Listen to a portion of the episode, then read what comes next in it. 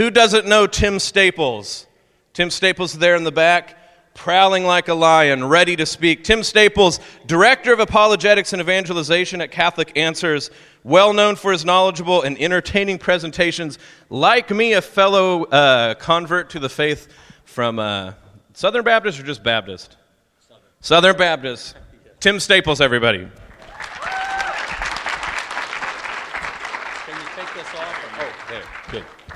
Good morning.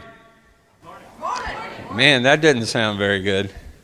Did the storm keep you up last night or something? I'm told there was a storm last night. I didn't hear it because I was out like a light. But good to see y'all. Hey, let's say, I know we, we just prayed, but I'm going to say a quick prayer again. We're allowed to pray more than once, aren't we? As Catholics. Yeah, we're Catholic. All right. name of the Father and of the Son and of the Holy Spirit. Heavenly Father, we thank you for the gift of faith. And we acknowledge it as just that a gift. We've done absolutely nothing to merit this gift of faith we've received, yet we know we're called to nurture and nourish this great gift, not only for our own salvation, but so that we might be instruments of God to bring this great gift of faith and salvation to others as well. And so, Heavenly Father, we pray in the name of our Lord and Savior Jesus Christ, in and through the power of the Holy Spirit, that you would open our hearts, open our minds, quicken our bodies that we might be receptive to the Word of God that is able to make us wise unto salvation. And we ask all of this in the name above every name, the name of Jesus Christ, as we turn now to our Blessed Mother and we pray together.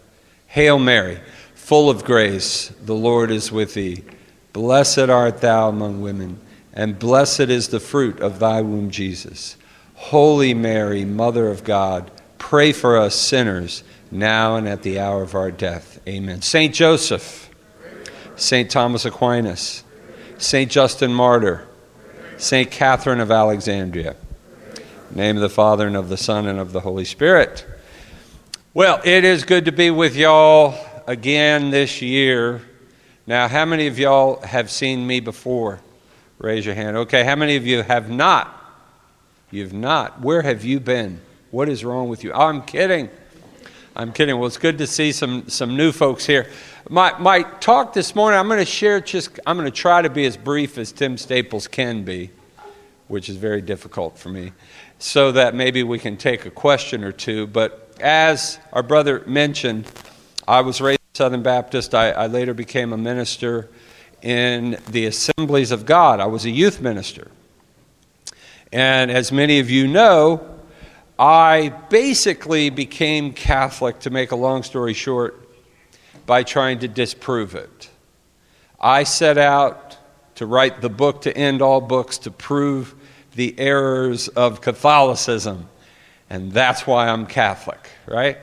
And you know, as a convert, you know, as Dr. Hahn, who's down there speaking right now to the old fogies, uh, he and I share as so many, Steve Ray and Michael Cumbie and so many other of my fr- friends and colleagues that are converts, we all share a passion to communicate this incredible gift we have as Catholics to Catholics because so often it seems Catholics, now, you know, I, I, not to pick on anybody, all right?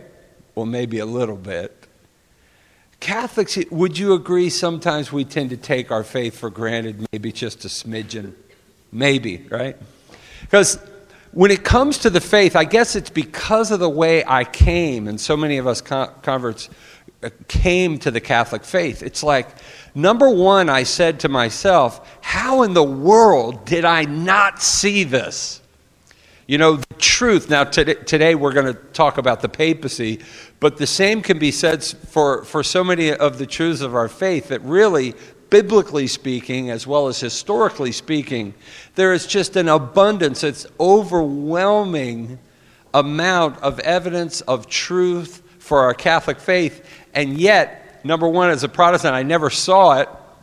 But number two, how is it that we as Catholics can be so numb to it at times?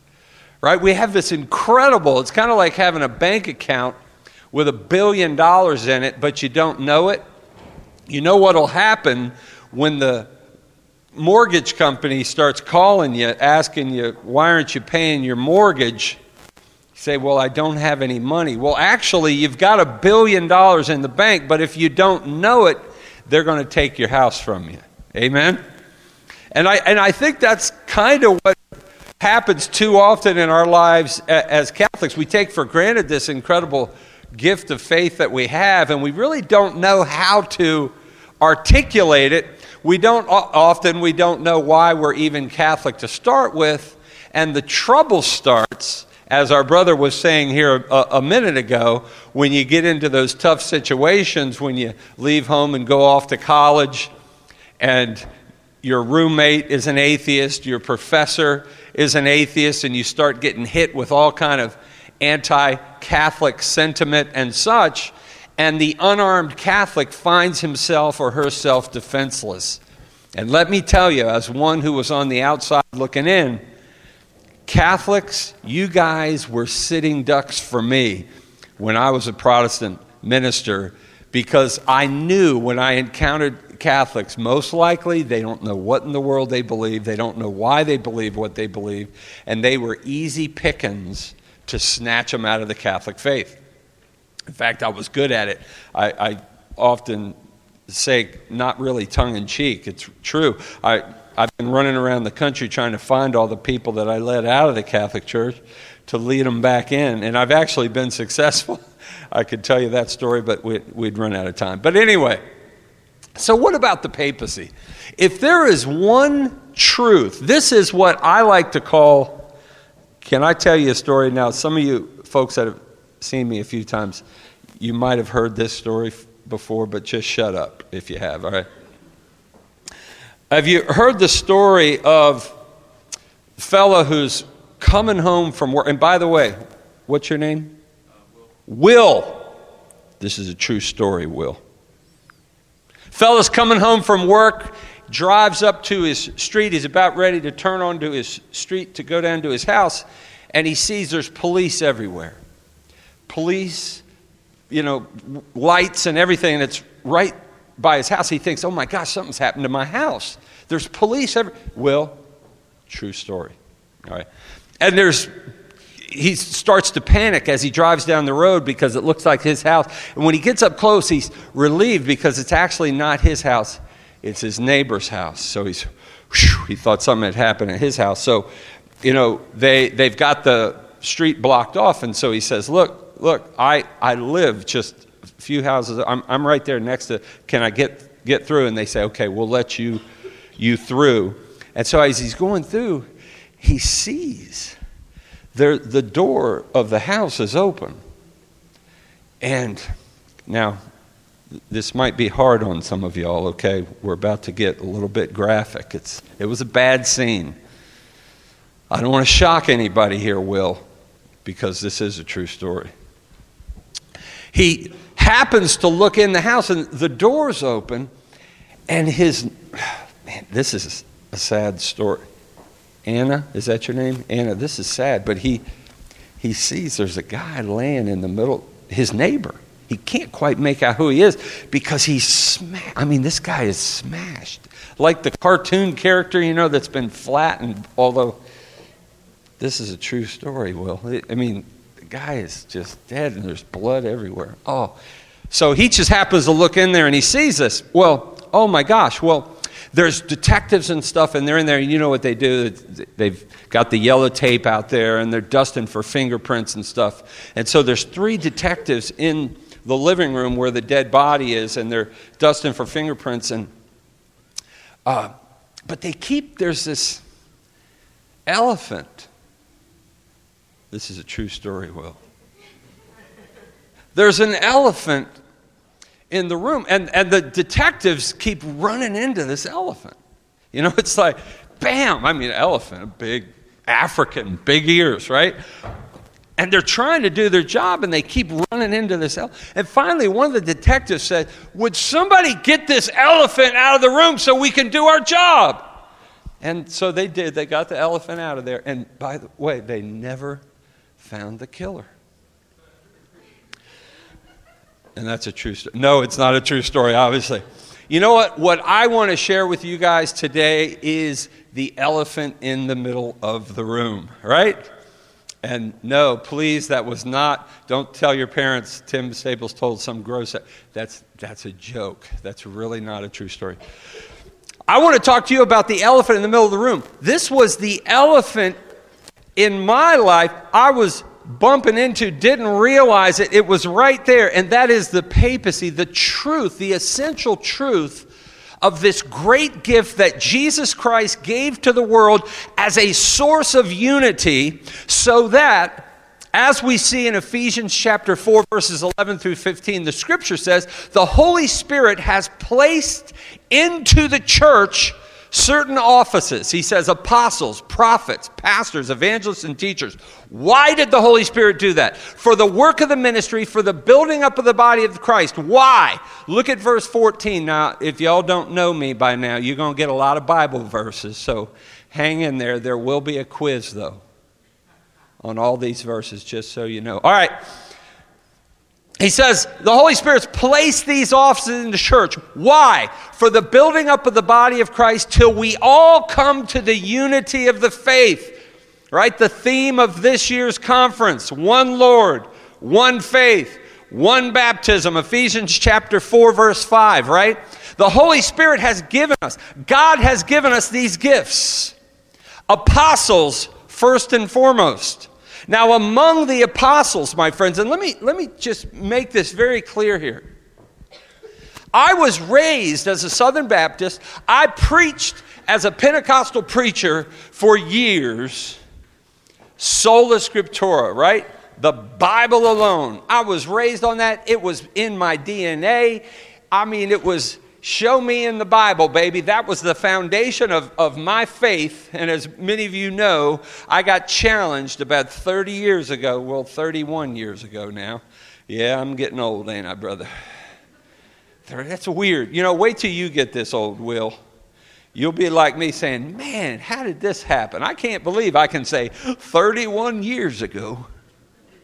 But anyway, about 31 years ago, when I met a young Catholic Marine when I was serving in the United States Marine Corps, who was the first one to really challenge me on my belief of sola scriptura, he said, Tim, you believe in the Bible alone as your sole rule of faith. And I said, Amen, brother, till I die. Sola Scriptura, Bible alone, baby, right? All Scripture is given by inspiration of God and is profitable for doctrine, for reproof, correction, and instruction in righteousness, that the man of God may be complete, thoroughly equipped for every good work, right? That's 2 Timothy 3 16 and 17, right, Will? So, of course, Bible alone. Now, of course, my, my buddy Matt Dula was his name, Sergeant Matt Dula, United States Marine Corps, pointed out to me, Tim, that doesn't teach the Bible alone is the sole rule of faith and all we need. Tim, that, that all that says is Scripture is inspired and profitable, and we believe that as Catholics. Amen. But what does the Bible? Oh, this was a kicker, brothers. David? David, this was a kicker. He said, Tim, but let me ask you. Now, we agree the Bible's the inspired Word of God. Amen. In fact, it's our book, it's a Catholic book. Catholics wrote it, preserved it, canonized it. Without the Catholic Church, you ain't got no New Testament. Amen. And in fact, it was the Catholic Church that preserved the entirety of the Old Testament as well. So, in that sense, you ain't got a Bible without the Catholic Church. But here was the kicker, guys. You, you want to meet the elephant here? Right? He said, Tim, but where does the Bible that we agree is the inspired Word of God, where does it tell you to go if you have a disagreement about the Bible?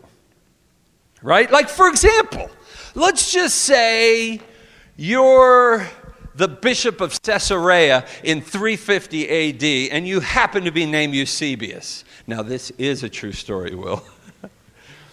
Eusebius was the greatest historian of the fourth century who wrote a massive work called the Ecclesiastical History. And in that book,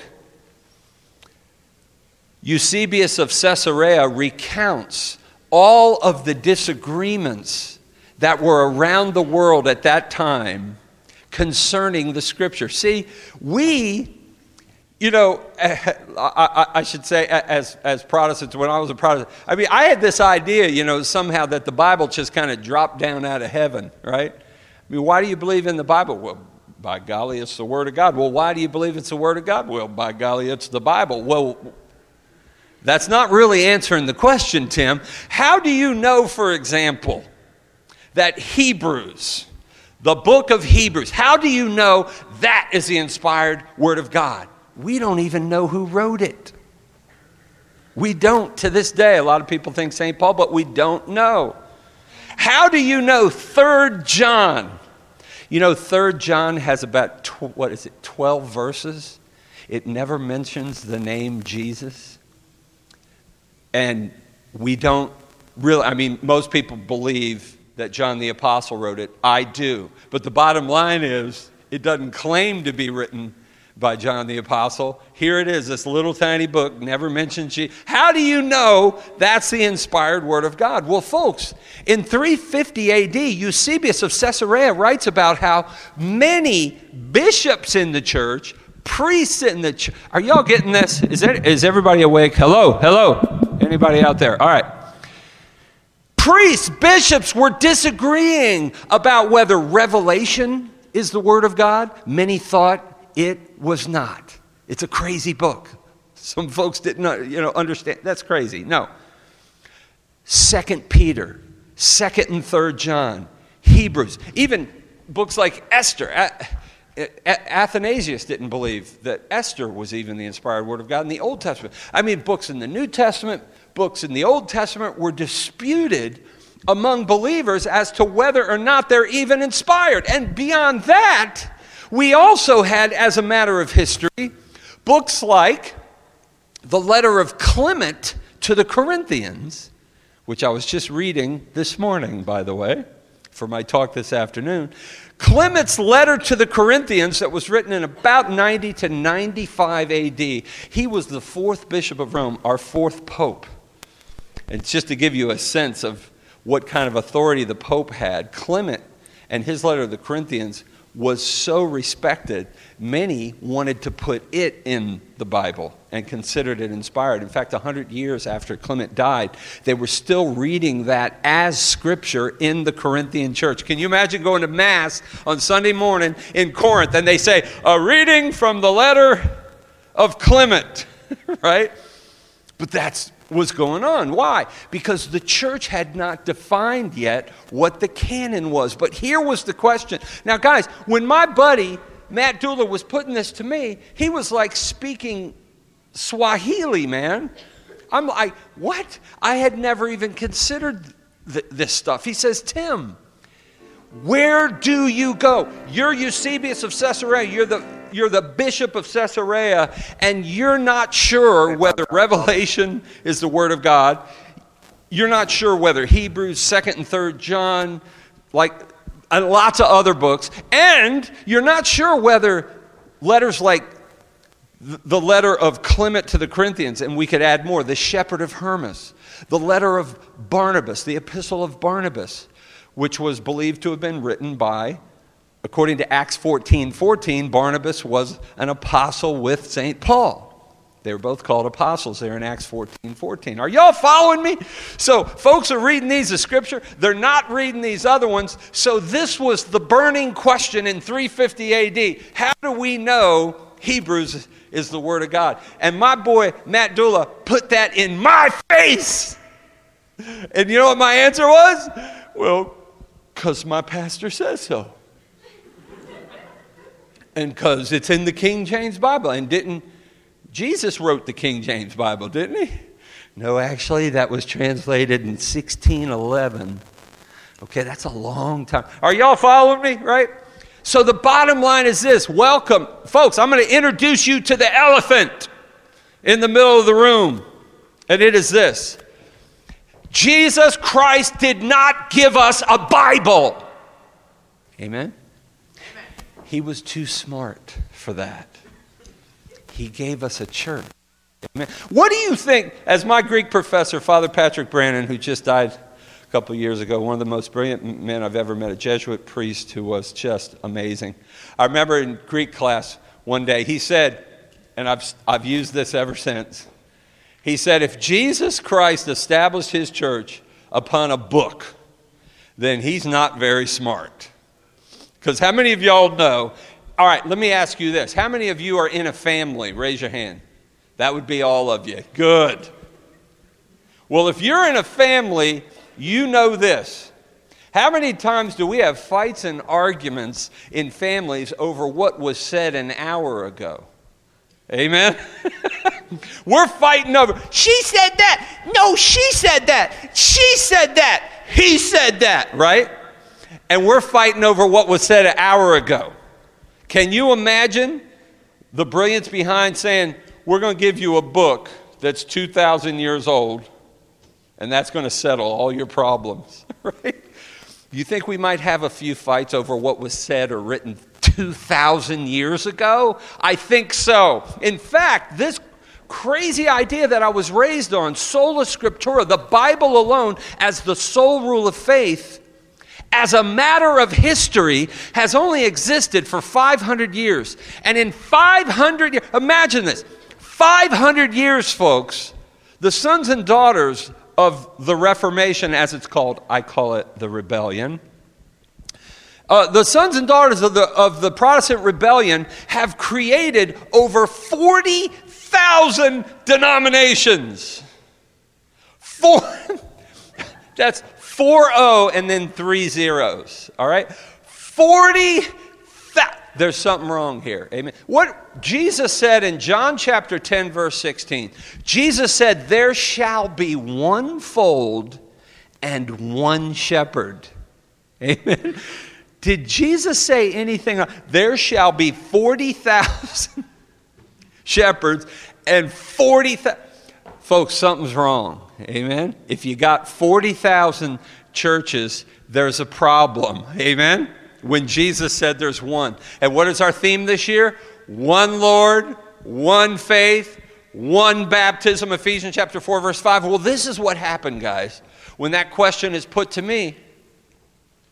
How do you know Hebrews is the Word of God? I had to go back and study. I had to ask my pastors. I had to say, you know what? Why do we believe in sola scriptura? I mean, where is that really rooted in, in sacred scripture. In fact, you have verses of scripture that say the exact opposite of sola scriptura. For example, in 2 Peter chapter 1 verse 20, listen to this. The scripture says no prophecy of scripture is a matter of one's own private interpretation. Is that amazing? The whole Protestant rebellion is based on private interpretation. Martin Luther said, The Pope don't know no more than I know. I can be just as good as the Pope. Who is he? I'm going to be me. That's basically what Luther. Now, he said it a little more poetically than that. He said, Here I stand, right? He said his conscience and his belief about Scripture contradicted the whole world. You know what? That should have been a red flag to him. You know, when you disagree with the whole world, you know what, Will? You might be the one wrong. I'm just saying. Amen. You just might be. You might want to think about that. As many of you know, Luther, when he first started out his, his rebellion, he tried, he studied and tried to show how the fathers of the church agreed with him. He gave it up. And he basically said, if, if, oh, Great line, David. This is a great line from Luther because some of his people were asking, you know, what is your authority and what do we tell people if they start questioning? He says, you tell them Luther said so. That's all they need to know. Luther said so.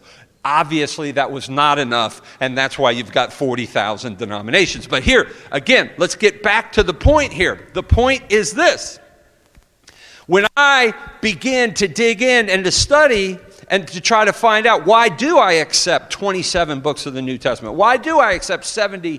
Well, now I accept 73 books. Back then I only accepted 66 of them. That's a whole nother talk. But why do I?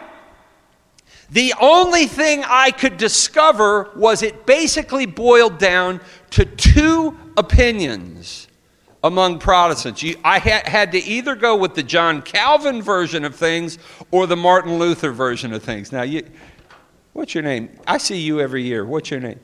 Spencer, you're one of those smart ones, as I recall. Pretty, pretty sharp fellow. All right. Well, Spencer, catch this.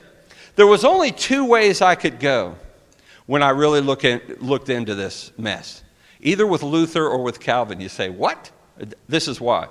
Because Luther actually acknowledged that it was the Catholic Church that gave us the Bible. He said, We must give to the papist this the Bible, because without the Catholic Church, we would know nothing of it. Right? Now, his, he acknowledged that, but he said the Catholic Church has lost its way, and I need to start, you know, the new church that's going to correct all the errors. But he acknowledged that it was the Catholic Church that gave us the Bible. But you see, here's the problem, Spencer. Marty, I, if, I wish I could have talked to Martin Luther. I really do. I would have loved to sat down, have a couple beers with him, and just, yeah. But anyway, Marty, Marty, listen to me. If the Catholic Church can be wrong about everything else and you claim it is, how do you know they were right about the canon of Scripture? Amen? You're trusting the Catholic Church for the canon of Scripture. Now, did Jesus say somewhere, the Catholic Church will be right about the canon of Scripture and then screw everything else up? I don't remember Jesus ever saying that. Amen. I mean, this is just an arbitrary, well, they got that right, but what? The other theory that I could accept was John Calvin's. And John Calvin, in a book called The Institutes of the Christian Religion, he basically said concerning the question of the canon, the books themselves will confirm themselves in your heart. Right? That's kind of like if any of you have ever heard of the, the Mormons' theory from the book of Moroni, chapter, I believe it's chapter 8, or is it chapter 10? It's right in there that says the Book of Mormon will confirm itself and you will feel, will, a burning in your bosom. That's, that's Joseph Smith, right? That's a line from. You will feel a burning in your, in your bosom that will confirm. I shouldn't laugh. I should not laugh. That's bad, Tim. Bad. But it is funny. Anyway. You will feel a burning in your bosom that will come. Folks, that burning in your bosom could be lunch. Amen? Put a little bit too much spice on your taco, brother. Burning it, no! Burning in your book. But basically, that's what Calvin says. It will confirm itself. And how is that? With a real warm, fuzzy feeling? Or, you know what? There are a lot of things in the Bible that don't give you warm, fuzzy feelings. I'm going to read the book of Leviticus and tell me what kind of warm, fuzzy feeling you get when you read that. All right, the bottom line yes. there you go, exactly. Yeah, not a lot of warm fuzzies there. Yeah, people being martyred and everything else. Here, but here's the bottom line. Folks, I've been promising you the elephant. Well, here it is. Jesus told and that Will, this is what my boy showed me, Matt Dula, Sergeant Matt Dula. He said, Tim, Jesus did give us the instructions as to what we are to do. Let's say you disagree on what books of the Bible are in the Bible, you disagree about salvation, how do you get to heaven, sacrament, you name it. Jesus gave us perennial instructions as to what we are to do. And by the way, Eusebius of Caesarea knew that. And that's why he was Catholic. And he went with the authority of the church when the church declared something. All right? Matthew chapter 18. I am trying to get every Catholic on this planet to memorize these verses right here. So let's do it, Will. We're going to do it. David, we're going to do it. Matthew 18, 15 through 18. Listen to this. Jesus says, If your brother shall offend against thee, go tell him his fault between you and him alone. That is a great verse of Scripture to remember. Now, you got to do two more after it. But this is a really good start. If your brother shall offend against thee, go tell him his fault between you and him alone. Now, folks, there are many ways we can offend each other, okay? But probably the most grave way that I could offend against you, Spencer, is to accuse you of heresy. Amen? There is no greater offense. In fact, if you think about it, the sin of heresy is more serious than murder. Because murder, you kill a body, and that's a grave sin, a mortal sin. But with heresy, you kill souls for all eternity. Amen? It's a very. So, I mean, we could pick your poison, whatever offense you want. But Jesus says, if your brother shall offend against thee, I've accused you of heresy, Spencer. So what do we do? I go to Spencer and I say, You're a heretic, and this is why. But then Jesus says this if he does not agree. Right? So I go to Spencer, you're a heretic, and this is why. And he says, No, I'm not. You're a heretic. So what do we do? Oh, we go start two churches, right? Is that what we do? Hello? Say no real loud. No! No, Jesus doesn't say start the Lutheran church, the Presbyterian church, the Baptist church. No. What does he do? He says, take one or two with you. All right, Spencer. You know what we're going to do? We're going to take Will and David, and you guys are going to be on my side. And we're going to just hammer Spencer and show you are a heretic, and this is why. You ready? You with me, Will? You with me? Where is he? Right here. David. you ran away. All right. David and Will, we're going after Spencer. But then, he will not, Jesus says, he will not even hear them. He says, if he hears you, you've gained your brother. But if he will not hear even them, what do you do? Jesus says, tell it to the Bible. Is that what he says? No, that was a trick. I tried to trick you.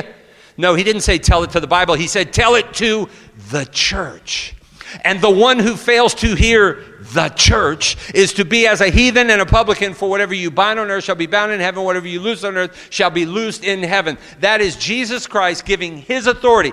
This is like, guys, this language, it's called an indefinite relative clause in Greek. It's basically like imagine, Will, your dad says to you, I'm going to give you the checkbook. And whatever size check you want to write, go for it. Man, I'd be putting in as many zeros as I could fit, right? I mean, this is basically whatever. It's backed up by heaven. Amen? Whatever you bind on earth, whatever, whatsoever you bind on earth, shall have already been bound in heaven. That's a literal translation of the Greek text there. Right? This is Jesus' way of saying, I am giving you the most radical authority. That is the church. All of the apostles in union with Peter, and by the way, we don't have time to do this, but their successors, the bishops, down through the centuries, because this is a perennial instruction given to you and I today. This is not just for the first century, this is all of us.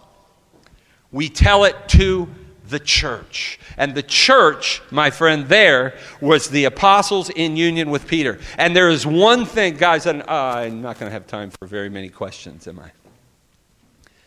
But this is uh, amazing. And I got to tell you, this was the elephant in the middle of the room for me.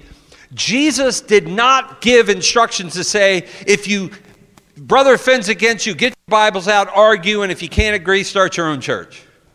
That's not what Jesus said. He said, We are bound to follow whatever the church binds on earth. And remember, this refers to that which the church has declared definitively. The church has used different language down through the centuries to indicate this. But when the Pope, for example, declares, I define for all Christians everywhere, we believe dot, dot, dot, dot then we are bound to believe that because that's Jesus speaking through the Pope.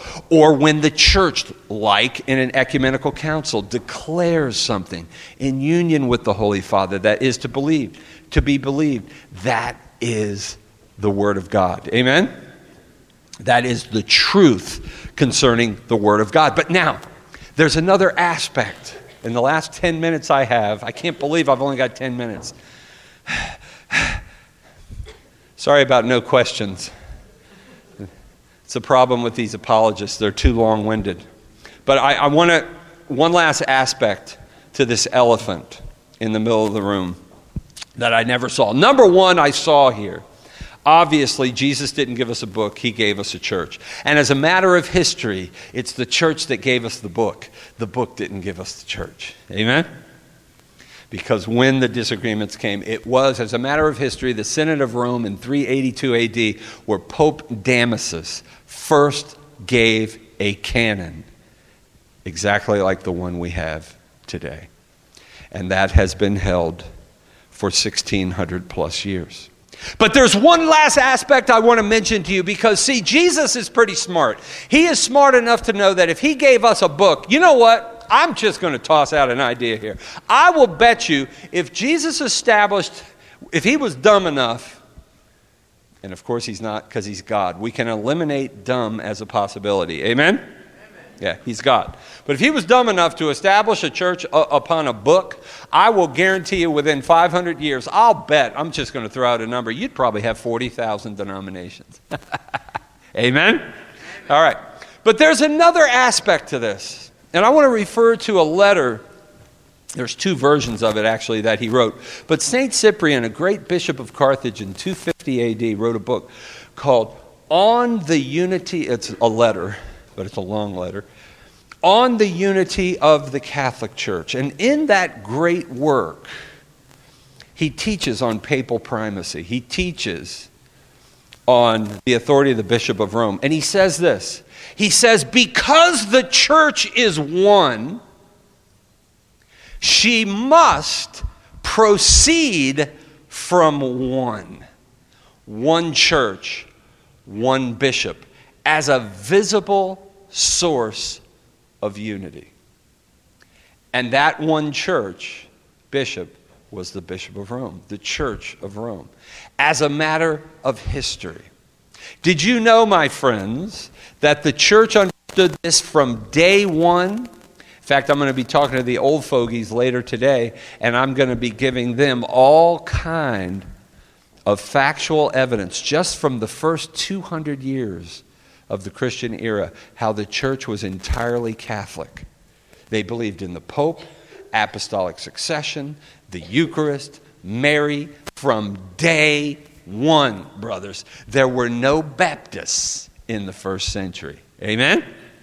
Now, I, I don't want to offend anybody, but if you're offended, you need to be. Amen?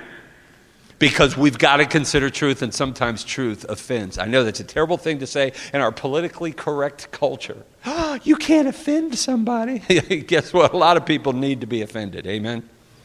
The gospel is an offense. Truth is often offensive, especially to those who don't love the light. They love darkness. Light exposes them, and they're not happy about it. Are y'all with me? But here's the bottom line, guys and I know I got to get going. What Jesus made just as clear, just as big of an elephant that he established the church and not a book to be the final arbiter of truth so that when Will and I can't agree, or Spencer, you know, he's so messed up, isn't he, Will? David, you know, when, when we all can't agree, what do we do? we take it to the church. Well, there's an aspect to this church that is also just as clear as that elephant in the middle of the room, and that is that Jesus gave, as St. Cyprian said, authority among the apostles to one apostle who he made head of all the spokesman of all. And you want to know something, guys? I, I, don't have time to do this at any length, but what you got to do is force your parents to buy my books and CD sets down on my table for you. Just tell them, buy everything from that guy.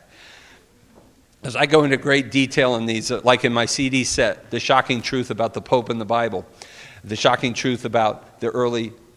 Uh, the Pope and the early church fathers. I got books. I got you name it down there my book, Nuts and Bolts, I go into this uh, uh, uh, as well. But the bottom line is this Jesus taught us on papal primacy in so many different ways. I wish I had more time to where we could dive in. I only really have time to do one of them, and there's a zillion of them. Of course, there's Matthew 16, 18, right? The keys of the kingdom. Love that text. But that would take me about 45 minutes just to give you a, scratch on the scratch of the service uh, surface there. John 21, 15 through 17, right? Remember Peter, do you love me? Do you love me? Do you love me? Feed my lambs, feed my sheep, feed my sheep. There, Jesus the shepherd gives Jesus his, or Jesus the shepherd gives Peter all of his sheep, not some of them, all of them. You're going to be the shepherd over all my sheep. I mean, there's so many different ones, but I'm going to leave y'all with this one. Because Jesus, oh my goodness, I love the way Jesus did. Does anybody else love Jesus in here? All right, just wondering. Because I love the way he teaches. He taught the primacy of, uh, of Peter, the papacy, in so many different and creative ways, but I'm going to leave you with this one. And for this, I need Will. You're going to be, well, wait a second. We haven't had you. What, what's your name? Nick. Would you like to be Peter? All right. You're going to be Peter. What was your name again? No, it's Peter. Ha ha! I just changed your name. Okay, here we go. I set you up for that one, Nick. Yes, I did. All right. Here we go. I'm going to leave you with this. Jesus communicated this truth in so many profound and wonderful ways, but he also does it in a way, sometimes a bit comical, but in ways that the apostles would never forget. Now, this is found in Luke 22, verses 29 through 32. Jesus prophesies over the apostles and he says, Simon, Simon. Now, I need all you guys. One, two, three, four, five, six, seven, eight, nine, ten. Are you kidding me? 11. We got 12 right here. Did you guys set this up? You guys set this. All right, these two rows right here. You are my 12 apostles, and this is Peter. Okay? I got 12 apostles right here, and this is Peter. Now, Pete. Jesus says to you, all right, uses your other name, Simon, all right? He says, Simon, Simon. Behold, and by the way, this is in the context of the coming persecutions that they're going to experience. They're going to be martyrs and so forth. This is the context. Jesus is predicting these things, and he says, Simon, Simon, behold, Satan has desired to have you. All right, now when he says you there in the Greek text, it's actually plural. Now, this is where all y'all apostles come in, all right? Because I'm looking at you too and you, and you, and you. Simon, Simon, behold, Satan has desired to have. Now, in Virginia, where I come from, we would say y'all. Simon, Simon, Peter, Simon, Simon, Satan has desired to have y'all in Greek that he may sift y'all. It's humas, plural, like wheat. In other words, to destroy you, like the winnower who is winnowing the wheat and the chaff is blown away. That's what he's talking about, right? Simon, Simon, behold, Satan has desired to have y'all that he may destroy y'all. All of you, including you, you. That's right. He's going to destroy all of you. But then he says this, but I have prayed for Sue, not as in Susan, but Sue, which is singular form of the second person personal pronoun in, in the singular. So instead of humas, y'all, he says, now catch this, because you got to catch this. Simon, Simon, behold, Satan wants to destroy y'all, but I'm just praying for you. Now, if you're one of the, what's your name? Jenna. Jenna, if you're one of the apostles and I just said Satan wants to destroy you and you and you and you, but I'm just praying for you, what would you say? If I'm you, Jenna, you know what I'm saying? I'm saying, hey, could you throw a prayer over here? You just said the devil wants to kill. Why are you just praying for him? Well, Jesus explains why. He says, But I'm praying for you that literally in Greek, the faith of you will never fail. Folks, the faith of Peter will never fail. Here we are 2,000 years later, my friends, and Pope Francis is still rocking. Amen? And guess what? If Jesus doesn't come for another 2,000 years, we'll have Pope Francis the 32nd or something. Amen? Because, listen, he says that the faith of you will not fail. When you are converted, strengthen your brothers. My friends, this is why, one of the many reasons the other apostles knew that if they wanted to be protected from Satan, from the divisions that Satan causes, the destruction that he causes, they must remain in union with not Nick, but Peter. And this is why, after the resurrection, you see the apostles in John 21, and they're hanging out with Peter. Peter says, I'm going fishing. They go, We're going with you. There's so many cool things. You see it right from the start in the book of Acts. Peter is the mouthpiece, the spokesman, the chief apostle, the first apostle. He is this great gift, and his successors, the popes, that guarantees the unity of our church in faith. He guarantees what is the, the theme of this conference this year one Lord, one faith, one baptism. What a gift we have. And it doesn't come from Peter, it comes from Jesus working through Peter. But without Peter and this great gift, you have 40,000 denominations and growing. With him, you have one Lord, one faith, one baptism. My brothers and sisters, you are extremely blessed to be Catholic. God bless you.